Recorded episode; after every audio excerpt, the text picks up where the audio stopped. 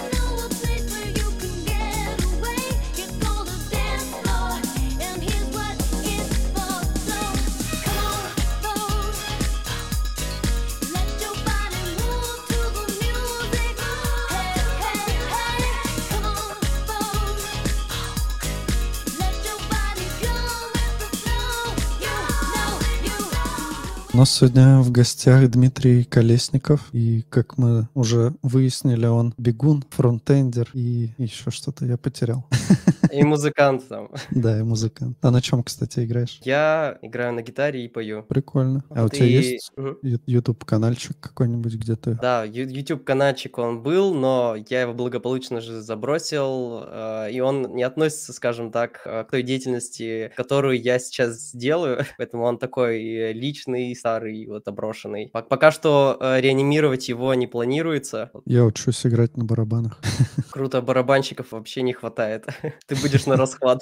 Да, если научусь. Могу сказать, что всех своих ребят из группы я нашел в Ламоде. Это случилось прям, я не знаю, магическим образом. Я просто, ребят, то, на чем играет, просто горы рук было. И я такой, ну давайте соберемся. Кажется, это довольно популярная тема. Вот в Яндексе тоже есть своя группа. Ну, там просто чуваки собрались, и они даже выступали на всяких корпоративах. А, Вот, да, первоначально план был такой, что мы с ребятами будем как-то на корпоративах играть, ну, потому что чисто ламодная такая тусовка будет, э, ребята все из ламоды. Хотели даже, может быть, что-то сделать внутри там, как- какую-нибудь, может быть, ну, мини-реп-базу, прийти между, э, не знаю, в течение тяжелого дня там по- побренчать на гитаре. Но все планы, не знаю, мне кажется, раз- разрушила ковидная вот эта вот эра наша, и сейчас в офис э, мало кто ходит. Там у нас интересуется Ренат, как группа называется и в каком стиле играете. На самом деле, э, группа называется Senior Junior. У нас был свой материал, но мы как-то его не развиваем, потому что мы улучшаем качество э, исполнения. Вот, поэтому пока что сейчас сильно не углубляемся. Нормас. Расскажи, может быть, чем ты в Ламоде занимаешься? Что прикольного делаете там? Что у вас есть? Могу сказать, что за последние, не знаю, сколько у нас там, последние два месяца я занимался тем, что интервьюил людей. У нас, э, может быть, вы слышали э, просто сейчас огромный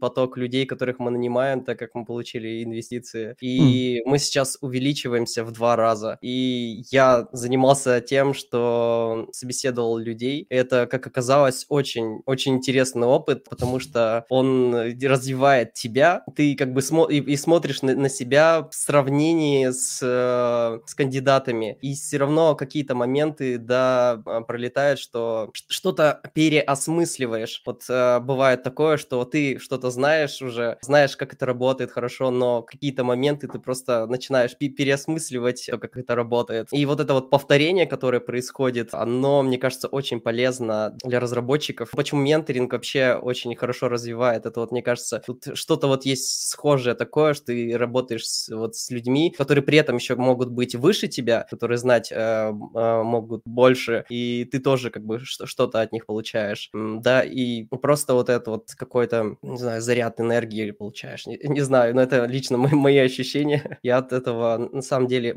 кайфанул, но это было тяжело совмещать с работой, скажу так. Ну, да. Могу э, рассказать же. Я, я, я рассказал, чем занимаюсь. Занимался там последние два месяца. Могу рассказать, что я, в принципе, и делаю. Я сейчас пишу конкретно сейчас писал UI-компоненты в материал-дизайне, и, собственно, частично это последнее, что, что я делал, назовем это так. Занимался чекаутом. Прошлый герой, он, э, да, они, у нас была миграция, а сейчас у нас вторая часть э, дизайна заезжает. Передизайн делаете или прям меняете стек, там еще что-то? Нет, на- стек мы не меняем. Последние, на самом деле, шаги в том, чтобы у нас полностью избавиться от Legacy и чтобы остался один Vue. И сейчас вот э, новые разработчики, которые приходят, они не вообще не работают вот э, с этим, с Legacy, они сейчас э, работают конкретно на Vue. Я, я ответил на вопрос. Ну, в целом, да. Там вот еще Ренат спрашивает, микросервисы у вас или монолит? У нас есть один монолит, который мы сейчас активно распиливаем. Также у нас э, много микросервисов, но вот этот вот просто монолит, э, на него как раз вот сейчас и выделили э, достаточно много ресурсов, э, много разработчиков для того, чтобы, так как это на самом деле, вот как скажем, ядро наше, э, его активно сейчас, это активно выделили ресурсы. Как тебе Vue? Vue — это модно-молодежно, я не знаю, се- сейчас еще а- а, актуально или нет, но для меня это классный фреймворк, который я постесняюсь, наверное, такого слова, изучил, и мне с ним удобно работать, поэтому, наверное, я позитивно к, к нему отношусь, и, наверное, пока что не планирую, наверное, не планирую, скажем так, с- даже смотреть э, в другую сторону, потому что у нас идет Vue 3, во Vue 3 хочется вот его еще изучить, провести вот эту вот миграцию на Vue 3. Сейчас мы еще не можем перейти. Пока что у нас последние шаги остались, вот, чтобы по- полностью э, кодовая база была на Vue. И все, дальше, дальше Vue 3 нас ждет. То есть вы сначала переносите все на Vue, а потом будете весь Vue код переписывать на Vue 3? По-другому не получится, потому что мы сейчас, э, ну, по факту, Vue 3 вполне работает и с текущим кодом, то есть не обязательно нам сразу же на Composition API пе- переходить. Другой вопрос, что он не поддерживает прокси, вот, а сейчас э, мы очень лояльны к нашим пользователям, и мы до сих пор поддерживаем Internet Explorer 11, э, чекаем периодически, а то, чтобы пользователь смог нажать на кнопки, не обязательно, э, чтобы это был, выглядело красиво и хорошо, но пользователь э, должен иметь возможность нажать кнопки и создать заказ. Может быть, через страдания, но,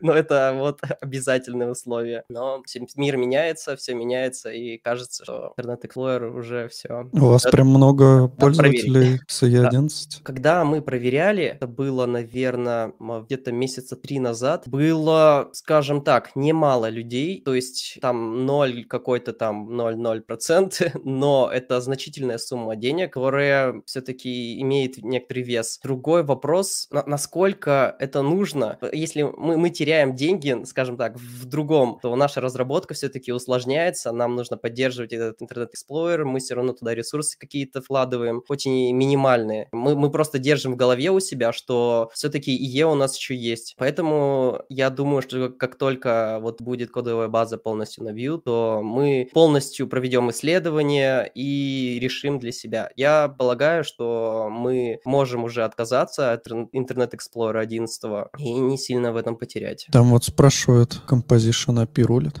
Я, ска- скажем так, не я думаю, что рулит. Я думаю, что в будущем э, все оценят, почему это круто. Э, Но пока что лично у меня нету опыта работы с Composition API. Я понимаю, как это работает, но у меня нету опыта, чтобы вот это все было вот в руках и все это прокручено в голове. Я понимаю идею, что, конечно же, реактивность можно вынести и можно переиспользовать это. И вот эта вот проблема с миксинами, которая есть, частично она решается. А для стейта вы используете какой-нибудь там Vuex, да, или что-нибудь такое? Да, да, мы используем Vuex, и у нас есть небольшая надстройка, назовем это так. У меня будет доклад на эту тему, доклад э, там в, нояб- в конце ноября на эту тему. Мы разработали, назовем это так, View Model, и назвали View Model. Это модель данных, которая выходит из геттера, то есть становится продолжением геттера внутри Vuex. И таким образом мы решаем ряд проблем. Как минимум это становится удобно использовать для того, чтобы прокидывать пропсы. Но есть, опять же, как и нет, нету какой-то там крутой техники,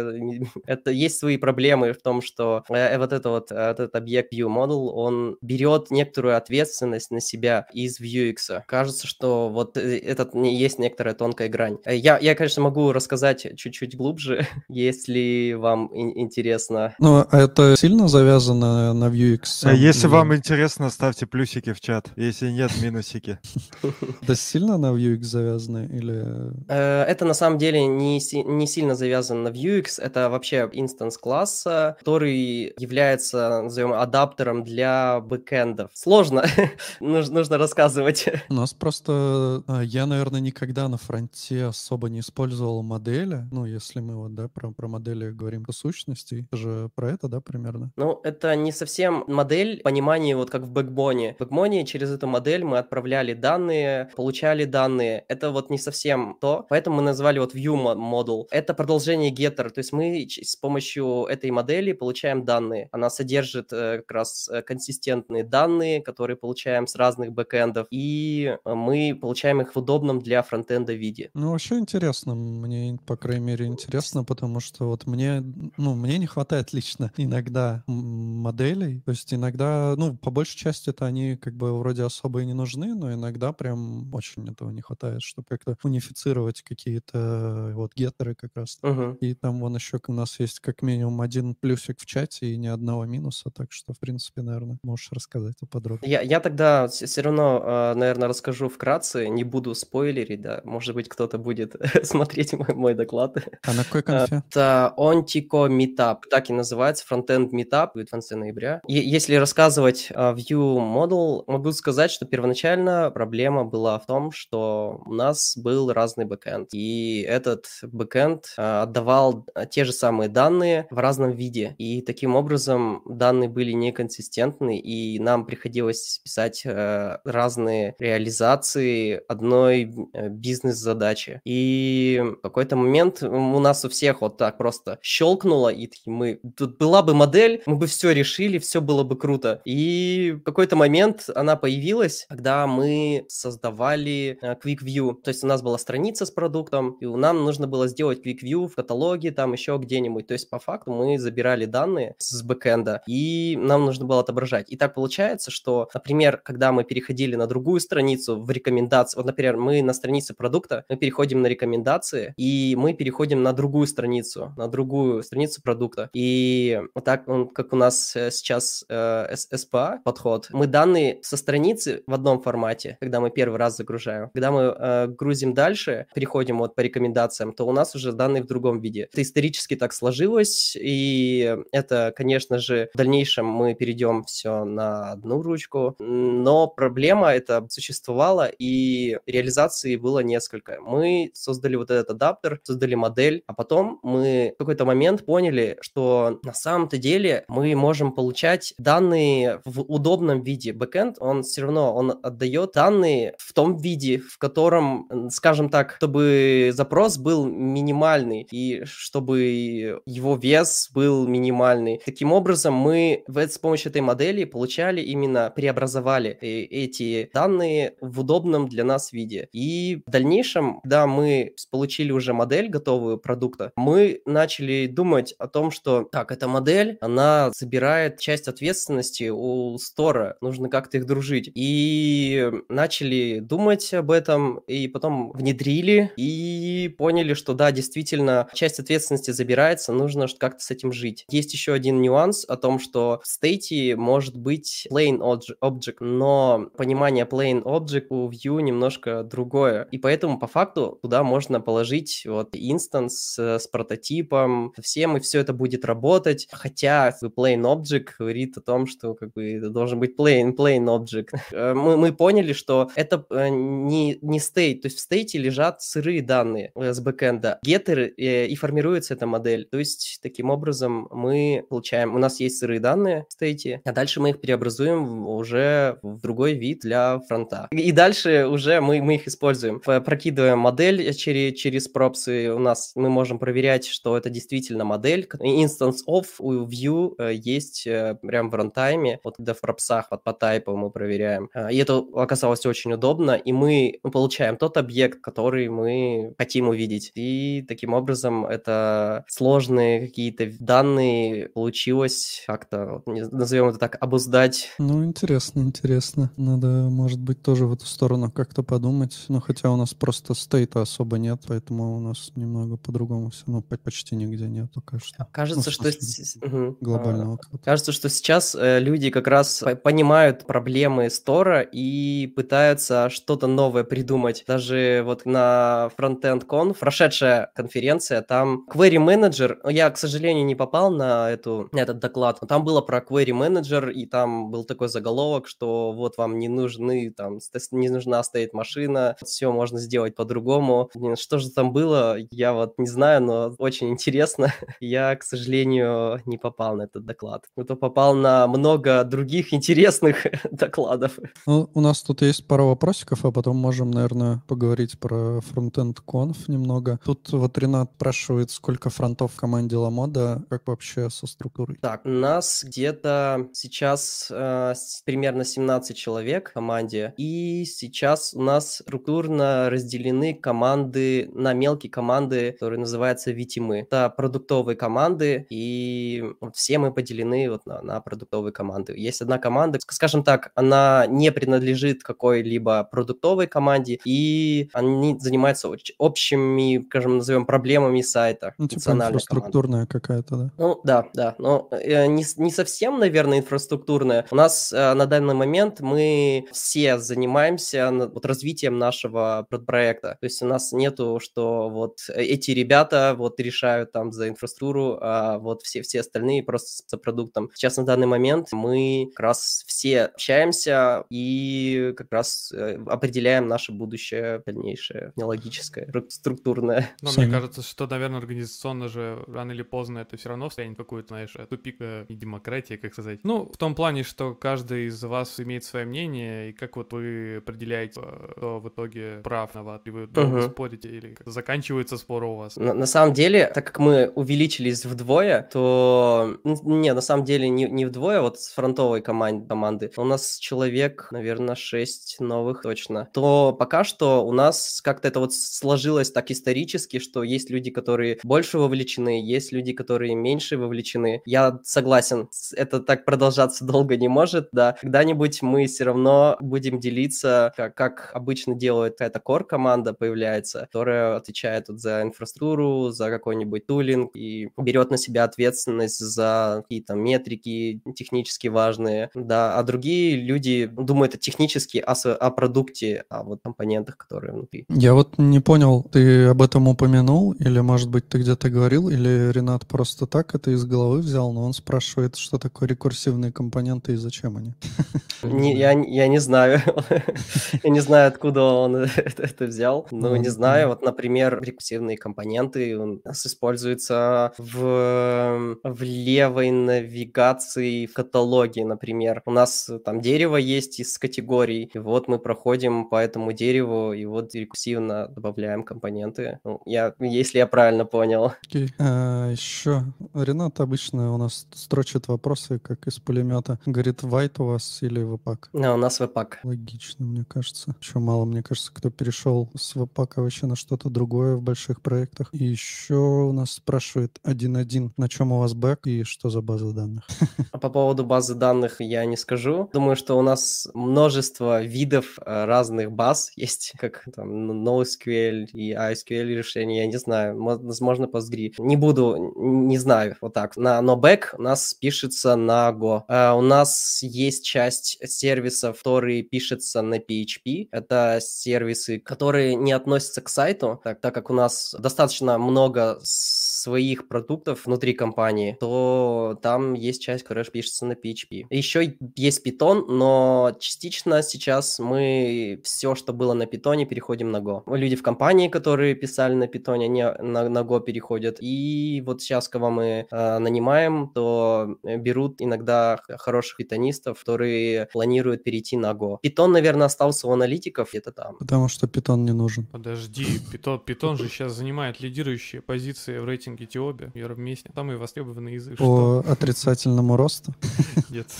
Да, сейчас э, в каждом курсе э, питон за, не знаю, 2-4 часа, там, такое такое. Согласен. Что Сейчас это как же мейнстрим, с мейнстримом стало. Ну, из-за эмейля и всяких таких штук. Из оператора Что- Моржик. Что там? Сразу видно не питонисты. Нет. Но Что я точно знаю, что... Так, так, да, да, рассказывай. Что, такой оператор Моржик? Да.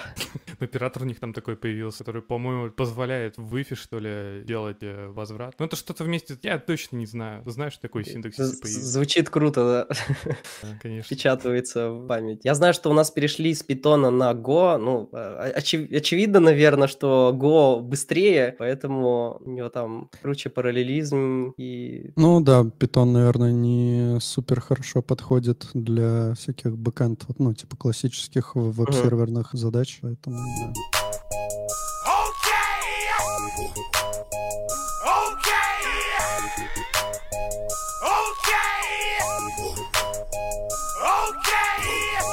Давай, раз ты заговорил про фронтенд конф, может быть, расскажешь, как там все прошло? Мгм, окей. У меня нету опыта хождения по каким-то крупным э, конференциям, поэтому я, наверное, буду рассказывать какой-то оп- опыт, назовем, э, на- новичка в конференциях. Вот. Но, наверное, из-за того, что сейчас это в ковидную эпоху, сейчас э, это как-то в, в- в новинку, что ли, или как э, это как-то впечатляет, да я бы так сказал, что э, смогли провести такую большую конференцию. Да, у меня, у меня очень много эмоций э, после контент-конфа, потому что действительно смогли собрать очень много людей, смогли организовать это все, и при этом, э, да, даже учитывая то, что 5 спикеров заболело на момент, когда фронтенд-конф на- начался, то есть э, по факту вот узнали, но и не допустили, то ребята среагировали довольно быстро, и, конечно, они перепечатать не смогли все, как ну, ведущий назвал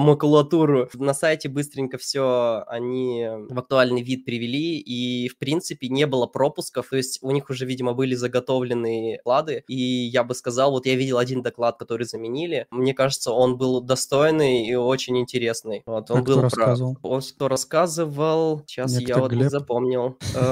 Сейчас, у меня тут книжечка есть, на самом деле, с- э, этого фронтенд конфа. Да, наверное, э, да, так как это замененный, то, наверное, я здесь этого человека не, не, не найду в этой книжечке, да. Ну ладно, а про что доклад был? То Это был Алексей Авдеев, он в программном комитете, и он рассказывал про то, что пароли мертвы, и самое лучшее, что мы можем сделать, это избавиться от паролей. Э, И вот он рассказывал, почему, и у него его решение, э, как, как- же, что победит, наверное, это э, USB токены. Э, На Мгм. самом деле, кажется, что это не везде применимо, но это супер безопасно, и э, кому-то, наверное, нужно с этим заморачиваться. На самом деле, этот доклад второй, первый доклад был, ну, тоже про passwordless, его делал, сейчас вот я вот его я скажу, Семен Левинсон, он рассказывал, избавляемся от паролей в веб-приложении. Вот это все назовем один большой доклад, потому что они друг друга дополняли, где где-то пересекались, но в целом это в общую картину показало, насколько пароли, насколько они небезопасны и как сейчас с помощью э, текущих технологий можно из- во- вообще от них избавиться. И у нас теперь уже есть инструменты, которые это позволяют сделать. Есть только одна проблема, которая кажется, что уже скоро сойдет на нет. Это что у нас в браузерах это реализовано немножко по-разному. Там называется WebAuthn. Мгм. Э, Кажется, с помощью этого можно как раз избавиться от паролей. Там показывали даже э, демку, как человек просто заходит на сайт, нажимает «Войти», и у него сразу появляется как раз там, какие способы можно пройти без пароля. Вот приложил там палец к своему MacBook, и все, и вот он уже на сайте. А Да, еще прикольная есть, штука. есть, такое, есть такая вещь, что можно, можно шарить свою э, авторизацию. То есть, например, на телефоне ты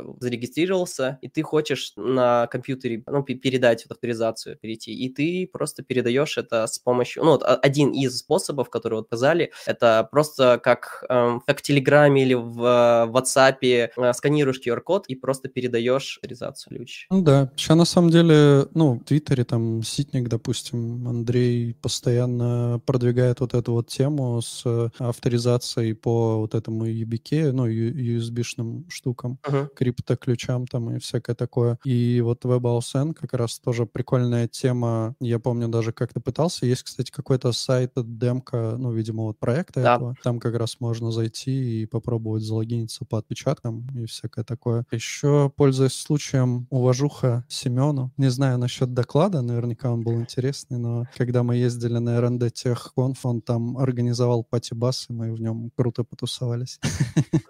Вот Семен тоже как-то был у нас в подкасте. Доклад был э, классный, но скажу, что организаторы немножко подвели. Семен краснел на, это, на, на- этом докладе, потому что там переключения не, не работали, видео не работало, но он справился достойно. Я э, снимаю шляпу.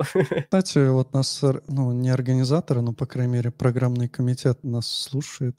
Я им скинул ссылочку. По-моему, вот не первый раз уже такая, такие разговоры идут про фронтенд конф, что там бывают какие-то вот проблемы с подключением там своих ноутбуков, там еще что-то. Вот это, конечно, штука, которую надо исправлять. В целом круто, что провели оффлайн конфу. Ну, это, конечно, спорный момент, но ладно, оставим его для других обсуждений. Но я так понимаю, что больше такой возможности, скорее всего, не будет, потому что сейчас статистика Да, неуклонно растет. Да, наверное, было одно из немногих таких за последнее время мероприятий, куда можно было сходить и оффлайн пообщаться. Что еще интересного там было? Я хотел пойти на Workbox 6, но этот док- докладчик заболел, и я пошел на дизайн-систему токенов. Она называлась дизайн-система на токенах Figma, Коде и Проде. Я на самом деле был удивлен, что мне так зайдет этот доклад, потому что это действительно насущная проблема с дизайн-системой. Проблема с тем, чтобы найти общий язык с дизайнерами. И мне кажется, каждая компания проходит этот э, этап и как-то справляется с этим. И это ребята... не про React Figma было? Про, про- ну, Figma, которая дизайн-система. Ре- React Figma, это я не, не в курсе. Может, мы, мы о том, об одном и том же. Просто был Мгм. чувачок, который сделал такую штуку, как React Figma. По сути, это ты в фигме делаешь какие-то компоненты, и потом ты можешь из них как-то импортнуть в React компоненты и на них там тоже что-то делать. Ну, в общем, какая-то такая история или наоборот. А, мгм. Вот. Ну. э, Но там как бы у тебя, как в каком-нибудь React Native или там еще где-нибудь, у тебя, типа, получаются такие готовые компоненты. А, по-моему, наоборот, из React Figma, наверное, так. То есть ты делаешь компоненты с помощью,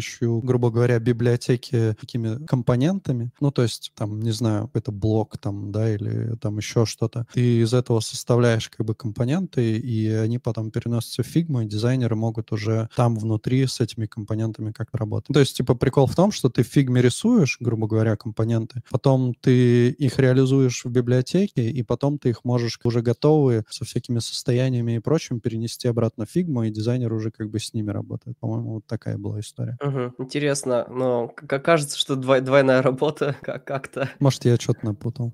Ну, у ребят там немножко они пошли дальше. Вот мне кажется, когда этап, когда у нас есть storybook и у нас есть раз компоненты, ну, назовем это уже ди- дизайн-система storybook, то мы по, по факту определяем компонент как единица, назовем это дизайна, что ли. Но вот ребята пошли еще дальше, и они сделали, что каждый компонент, какой-то вот базовый, они разделили еще на, на свойства. То есть каждый компонент может быть... ну, ра- раз- вообще разделяется это все на темы, потом разделяется на темное, там, светлое, после этого какой это компонент, например, кнопка, после этого строится вот это дерево, то это какая это кнопка, в каком состоянии, какой, как- какой конкретно элемент этой кнопки, и в итоге, например, там тек- текст-бокс, и вот, и, и получается вот там вот это строится вот это вот дерево из свойств определенных компонентов, и это как путь к переменной, вот сквозь дерево мы идем как путь переменной, в которой мы храним состояние. Состояние, например, вот этого текста у нас э, там сколько-то пикселей, де- 10 пи- пикселей, например, шрифт у нас. И мы вот определили в этом токене, вот они наз- назвали это токеном. И после этого мы каждый вот этот вот компонент разделяем на вот эти вот свойства. У нас получается там, у них получилось что-то около 400 этих свойств, вот это вот дерево у них там э, разрослось. Но они сделали крутую систему, как понимать эти токены, потому что токен — это как раз вот этот путь от верха до как раз э, до, до низа, э, до конкретной ве- ветви. Они научились как, как это матчить по типу как CSS-селекторы. То есть мы определяем, э, где, например, там темная тема, и определяем, например, вот этот вот какой-то там те- text box или там вот button text box. И вот мы вот этот путь идем сквозь вот это дерево, и на, на него как раз применяется вот эти вот эти вот вот этот селектор, который мы написали. На самом деле фишка вот этих токенов, то, вот эта вся реализация, что у них дизайнер может поменять тему в проде. Вначале вот просто показывал демку, как, как будто дизайнер берет, меняет там какой-то цвет, потом нажимает там применить, нажимает там зарелизить, и хоба там появляется просто другой цвет и ти- типа в проде. Вот, все такие типа, блин, а как, как так?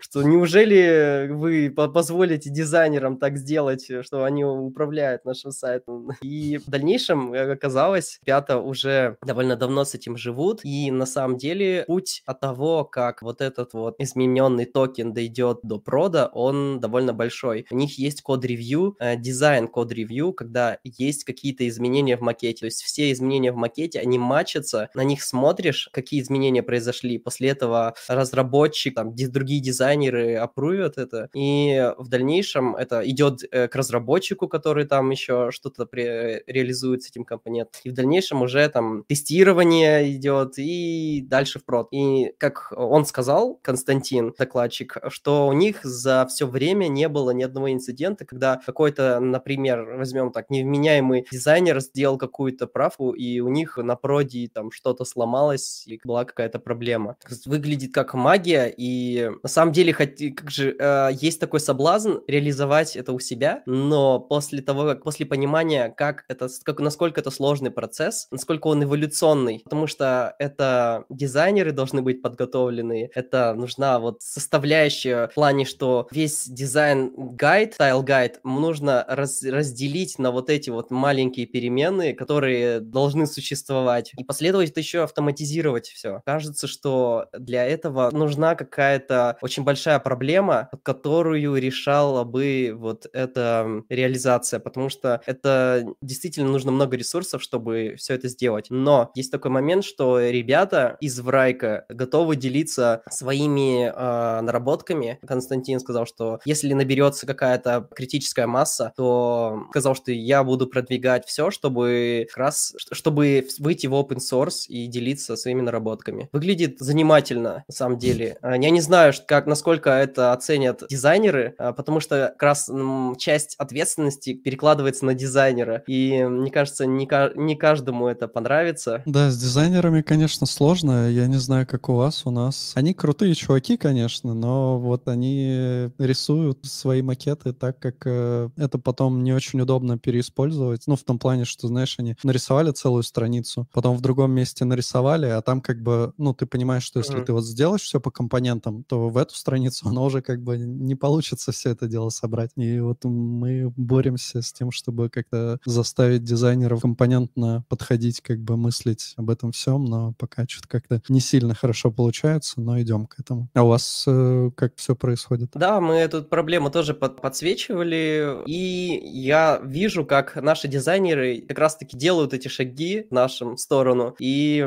как раз почему мы тоже перешли на фигму, потому что в Цеплине было не очень комфортно, не знаю, на- не- неправильно ли назвать комфортно, но реализация фигме, я так как понял, что компонентов намного удобнее сделана, и поэтому наши дизайнеры сейчас перешли уже полностью на, на фигму, и они сейчас раз используют компоненты и стараются использовать этот компонентный подход. Могу сказать, что у нас есть все-таки рассинхронизация со сторибуком все-таки, и, наверное, нужно периодически все-таки делать аудит того, что есть в дизайнах и есть у нас в сторибуке, а если есть в сторибуке, соответственно, есть на сайте. Это все-таки, да, эв- эволюционная такая те- тема, что нельзя просто так взять, хоба, щелкнуть и по- поменять свои взгляды, все понять и все сделать. Дизайнеры Ну. тоже развиваются, и кажется, что появляется этот инструментарий, который помогает вот эти границы между дизайнерами и програ- программистами уменьшить, надо поня- понимать друг друга. Одна из фишек Figma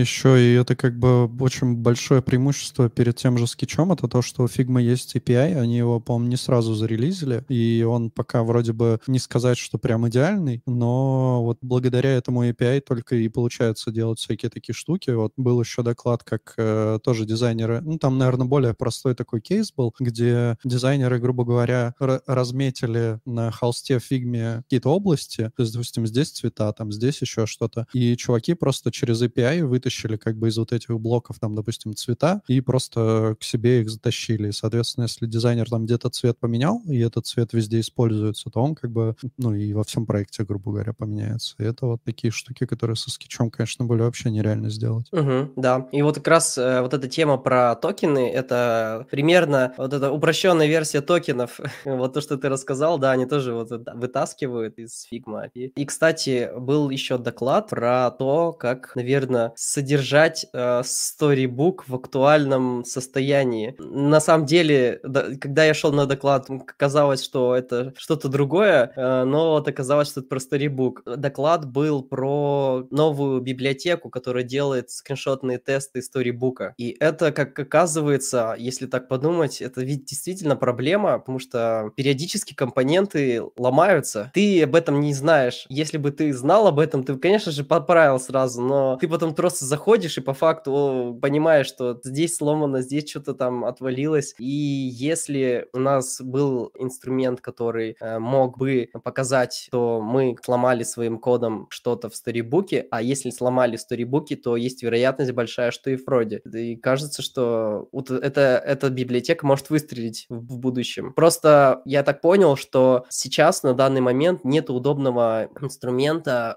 для того, чтобы делать эти скриншоты в Storybook. Интеграция со Storybook, она либо если есть, то она, скажем, это, это не интеграция, это просто поддержка. А там я могу даже сказать, как это называется, тоже хотел посмотреть, что мо- может быть заглянуть и по- попробовать это, может быть, как-то применить к нам. Вообще был какой-то способ делать скриншоты в Figma, и я где... Ой, в Figma, в э, Storybook я точно где-то это видел. Э, Это называется криви. Криви.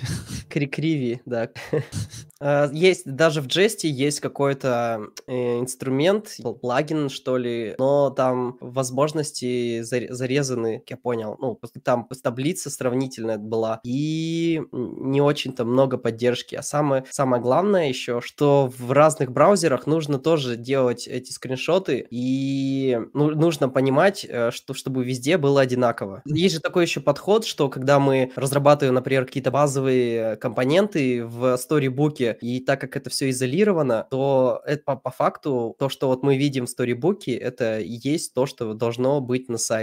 И вот эти вот базовые компоненты, они си- сильно не привязаны вот к какой-то специфичной странице, поэтому это кажется, что это как раз э, напрямую тестирует наш сайт. Ну, по сути, да, ну, отчасти как бы тестируют Ну да. сайт. Ну, да, вообще это довольно полезная штука. Круто, когда есть время на то, чтобы их внедрять. Ну, вот этот парень э, говорит, я разрабатывал два года эту библиотеку, делюсь наработками. Но мне кажется, это возможно, наверное, только когда у тебя действительно очень большая команда, и когда можно позволить себе там часть ресурсов на это потратить. Э, У нас пока что довольно маленькие команды, и мало таких инфраструктурных штук делается. Да, я, я понимаю. Но тоже иногда хочется, скажем, что что-то, какую-то техническую вещь э, развить, да, все равно завязано на, на продукт, и бизнес все равно хочет фичу сейчас. Но в Саня. этом плане могу сказать, что в Ламоде это не, скажем так, нету там гру- грубых там требований, так, у нас все это в этом плане лояльно. Извините, я перебил. А, да я хотел у Сани спросить, мне интересно, как у них там в болте, что вообще происходит в этом плане с компонентиками, там, тестированием. Я работаю в команде, которая занимается разработкой приложений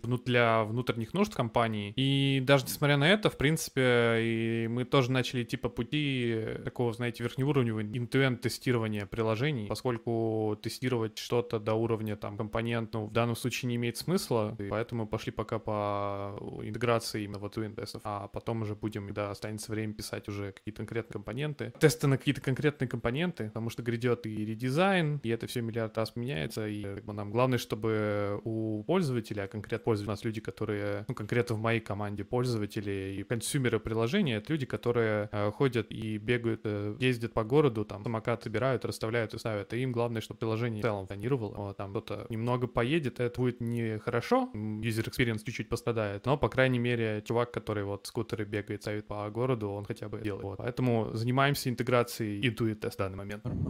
Тут на стрим, оказывается, залетела моя мама. Так что передаю ей привет.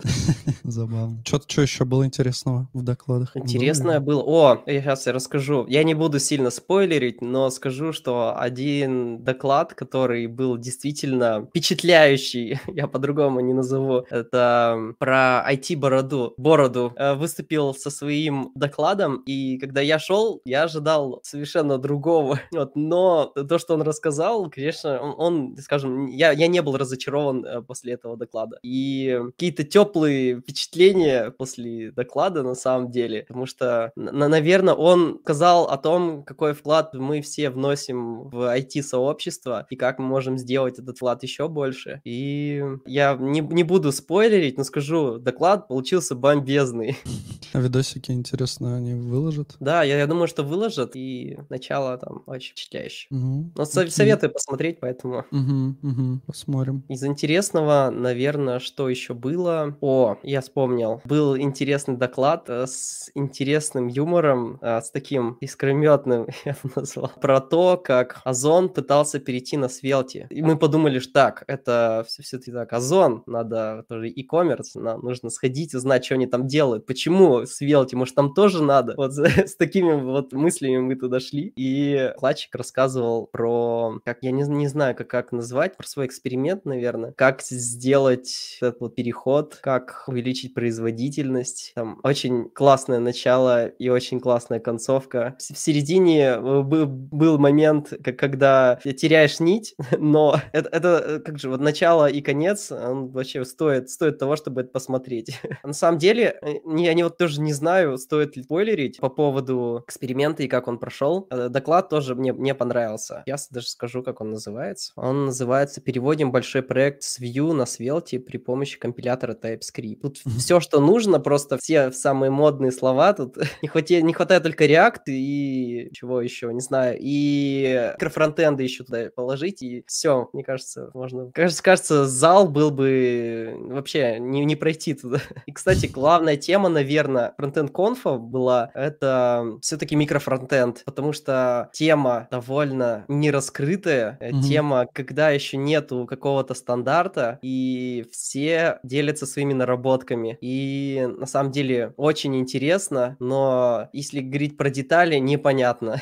Вот. Понятно, зачем это, но в голове все не складывается, как же это все реализовать. Можно, а, поставить себе такую цель, то я думаю, что мо- можно сложить все, но сложно было на конференции взять вот этот опыт людей, которые реализовывали, и чтобы вот все понять, было очень сложно, но в принципе понятно, что это такое, зачем вот существуют микрофронтенды, при- примерно как их реализовать, в принципе понятно. Интересный факт, что на самом деле были вопросы, люди путали монорепозитории и микрофронтенды, и там в один момент э, э, спросили, ребят, поднимите руки, кто знает, в чем разница. Слова модные, не у каждого в проекте есть, и не каждому нужно, и поэтому людям интересно, вот они спрашивают, пытаются узнать. Ну, я так понимаю, что это вот, ну, все же, наверное, по большей части начало развиваться после того, как э, пятый веб-пак вышел, когда вот они М. там подвезли, по идее, из коробки, я так понял, какую-то, типа... Модуль Federation. Federation, да. Нет, на самом деле это зародилось еще раньше, и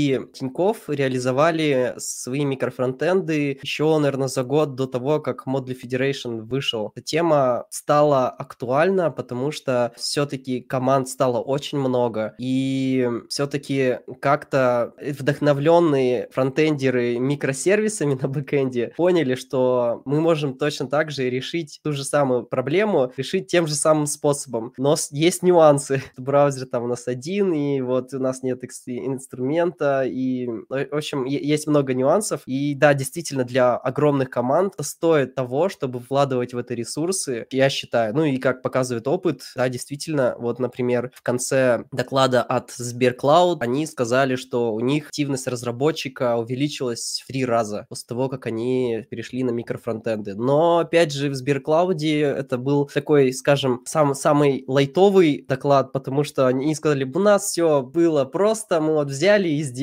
Но там, конечно, все очень конкретно э, рассказывали, вот как сделали, но вот мы там за три месяца накидали уже там 50% проекта, а потом, хоп, и сделали вторую часть быстренько. У как-то это так звучало. Другие ребята говорили, это эволюционный процесс, но мы там потихонечку вот подходили к этому и пробовали там по-разному. А ребята, ну, они опять же взяли там System.js, это уже готовые, частично уже готовые решения, но все равно это не стандарт. Вот, Ну, и пока там еще- вообще все еще, я так понимаю, мало понятно, да, как, как это все делать, как делать хорошо, как Мгм. себе там тоже не выстрелить в ногу и всякое такое. И, ну да, это, конечно, такой вопрос большой и тоже не, не очень понятно на самом... Ну, то есть понятно, зачем это нужно, не очень понятно, дает ли это действительно такой большой профит, особенно в каких-то уже больших проектах. Возможно, да. Ну, Чем больше продуктовых команд, тем больше смысла это делать. Вот сейчас, э, ну вот, по крайней мере, у нас, э, я смотрю сейчас на, на нас, что у нас много, становится э, много разделения, много команд и много кода, который зависит друг от друга. И с другой стороны, мы можем релизить какие-то вещи совершенно отдельно, независимо от других команд. И кажется, что это можно сделать как раз с помощью микрофронтендов. Я думаю, что да, если говорить про Ламоду, то нам это еще, возможно, не понадобится прямо сейчас, там прям вот скоро. Но я, я так предполагаю, что мы еще не, не настолько большие, чтобы мы могли и вот закладывали много ресурсов сложно реализуемый проект, но, наверное, командам, которых там, я, я, я вот не знаю, какую цифру там сказать, 15 команд определенно надо. Ну да, особенно если это еще и влияет как-то там на скорость деплоймента, там и выкатку Мгм. фич, то, конечно, да, это была бы прикольная тема, но я просто себе довольно слабо представляю, как можно... Ну, я, я слабо представляю, наверное, потому что я довольно много последнее время работаю в такой команде, где там типа два фронтендера, и мы вместе делаем один проект, и больше там никого нет. Ну и поэтому, наверное, не очень понятно, но вот так вообще, я помню в деньгах, когда мы работали, вот Саня как раз тоже участвовал в этой штуке, когда, грубо говоря, ну, это, наверное, сложно назвать микрофронтендом, хотя, возможно, когда там обвязка, грубо говоря, вся была отдельным сервисом, то есть там шапка, типа футер, там меню, по-моему, что-то такое, это было все типа отдельный сервис, да, Саня, что такое было? Да, да, был отдельный сервис. Ну, ты, в принципе, все сказал. Отдельный сервис, который на... для всех приложений, для всех микросервисов фронтовых предоставлял единую обвязку, вот только ты сказал, шапку, меню, футер. Ну, на самом деле, если достаточно четкая структура есть у продукта и по разделам, то довольно легко представить себе такое разделение микрофронтендное на как раз модули. Мне кажется, в деньгах как раз таки осталась, по-моему, какая-то структура, когда есть отдельные там части портала большого, которые это отдельный прям твой мир. И их этих миров там штук 10, и 10 микрофронтендов, микросервисов, каждый из которых отвечает за ту или иную часть портала. Вот мне кажется, самое мясо начинается, когда у тебя в рамках одной страницы может жить там сколько различных микрофронтендов, которые взаимодействуют между собой интерчерном, и как бы это все крутится. Если ты релизишь одно, тебе нужно там обратную совместимость поддерживать, ну, как реальный бэкэнд микросервис, только на фронтенде. Тогда ты типа просто как бы распилил свое приложение на, ну, какие-то отдельные большие проекты, это уже, ну, более просто звучит. Ну да, то есть э, если просто есть разные разделы, и эти разделы, они как бы в разных э, репозиториях, да, и деплоятся отдельно, то это, наверное, не совсем, ну то есть это, наверное, не микрофронтенд. А вот как раз я вспомнил, что, по-моему, в Aviasales есть такая тема, что у них вот на странице э, Aviasales поиск дешевых авиабилетов, у них есть на одной странице разные компоненты, которые вот как раз-таки через какую-то шину между собой взаимодействуют, шину ивентов взаимодействуют, понимают, типа, доставлено ли их событие там до другого компонента и так далее. Вот это уже, да, как бы выглядит как микрофронтенды. Да, э, самая основная проблема, вот что э, компоненты, ми- микрофронтенды становятся изолированы, и как раз нету сейчас инструмента, чтобы взять и связать их как-то, ну, так как нет у нас ста- стандарта. И каждый пишет свою вот эту шину событий, чтобы как- как-то все микрофронтенды общались. Это одна из проблем, которая прям вот сразу же встречаешь. Второе там было, что с бандлами, что на одной странице может быть несколько микрофронтендов, и все там используют, например, React. И проблема в том, что в каждом бандле по React ре- нужно как-то что-то с этим делать, чтобы была одна библиотека и чтобы не было вот этого дублирования. Если говорить про Bear Cloud, там они вот в System.js есть какое-то решение. В Webpack, в Model Federation тоже сейчас есть какое-то решение, из чего я знаю и услышал. У нас тут от Рената вопрос. Ну, он вообще звучит как три совета от гостя, как поддержать wo- work-life balance, быть всегда на коне и не выгорать, но я думаю, что можно его сократить до того, что, ну, просто, не знаю, какие-то твои, может быть, советы, как ты вообще отдыхаешь от работы. Ну, как уже известно, я бегаю, играю на гитаре и пою. Это, наверное, основные такие вещи, которые меня а, расслабляют, дают мне восстановиться эмоционально, я бы так сказал. И, наверное, нужно самое главное слушать, наверное, свое тело. Да, ты понимаешь, что ты не, не- хочешь работать на уровне вот те- тела, когда, когда вот ты начинаешь что-то делать, и вот не идет, это вот кажется, что либо нужно идти в отпуск, либо нужно взять какой-то какой перерыв. Воз- Возможно, что скоро пойти в отпуск, не прямо сейчас, но сейчас, например, отдохнуть. Вот я вот чекаю вот эти моменты и стараюсь дру- дружить со своим телом, э, понимать, что я уже устал, и как-то, может быть, расслабиться, пойти чай попить, отдохнуть, если вот говорить про работу. Если говорить в, в общем про work-life balance, я плохой советчик, на самом деле, потому что по выходным я, бывает, пишу на, на, на Kotlin там что-нибудь или пишу свое расширение для браузера, и поэтому, наверное... Не, ну если это не по работе, то это уже получается лайф, потому что, ну, то, Ну что ты да, делаешь наверное. чисто для, для себя, ради своего интереса, даже если это программирование, это все равно не работа.